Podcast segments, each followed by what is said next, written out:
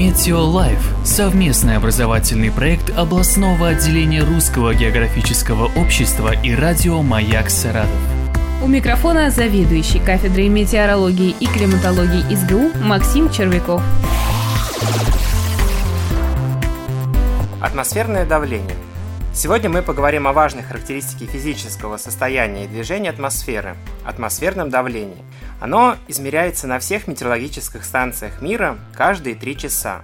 Данные об атмосферном давлении крайне необходимы метеорологам для составления синаптических карт так называемых карт погоды. Знание о текущем, предстоящем изменении давления необходимо также так называемым метеозависимым людям, физическое состояние которых во многом зависит от погоды, чтобы предпринять определенные меры для поддержания нормальной жизнедеятельности и снижения возможных негативных воздействий скачков давления. Давайте разберемся, что же такое атмосферное давление.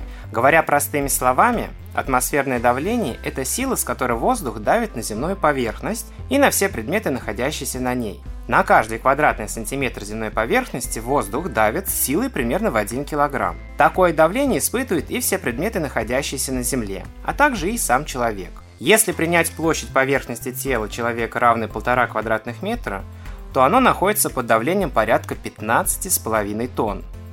Почему же здоровый человек не ощущает атмосферного давления и не чувствует этой тяжести? А происходит это потому, что внешнее давление уравновешивается внутренним давлением воздуха, наполняющего все наши органы. Доказательства того, что воздух имеет вес, были получены еще в середине 17 века итальянским ученой Евангелисто Торричелли. Ученый сконструировал первый барометр – прибор для измерения атмосферного давления – так барометр стал одним из первых метеорологических приборов на службе у человека. В метеорологии единицей измерения атмосферного давления является гектопаскаль, хотя в прогнозах погоды атмосферное давление указывается чаще всего в миллиметрах ртутного столба. Эти единицы измерения легко перевести из одного в другую, если помнить, что 1 гектопаскаль – это 4 третьих миллиметра ртутного столба, и наоборот –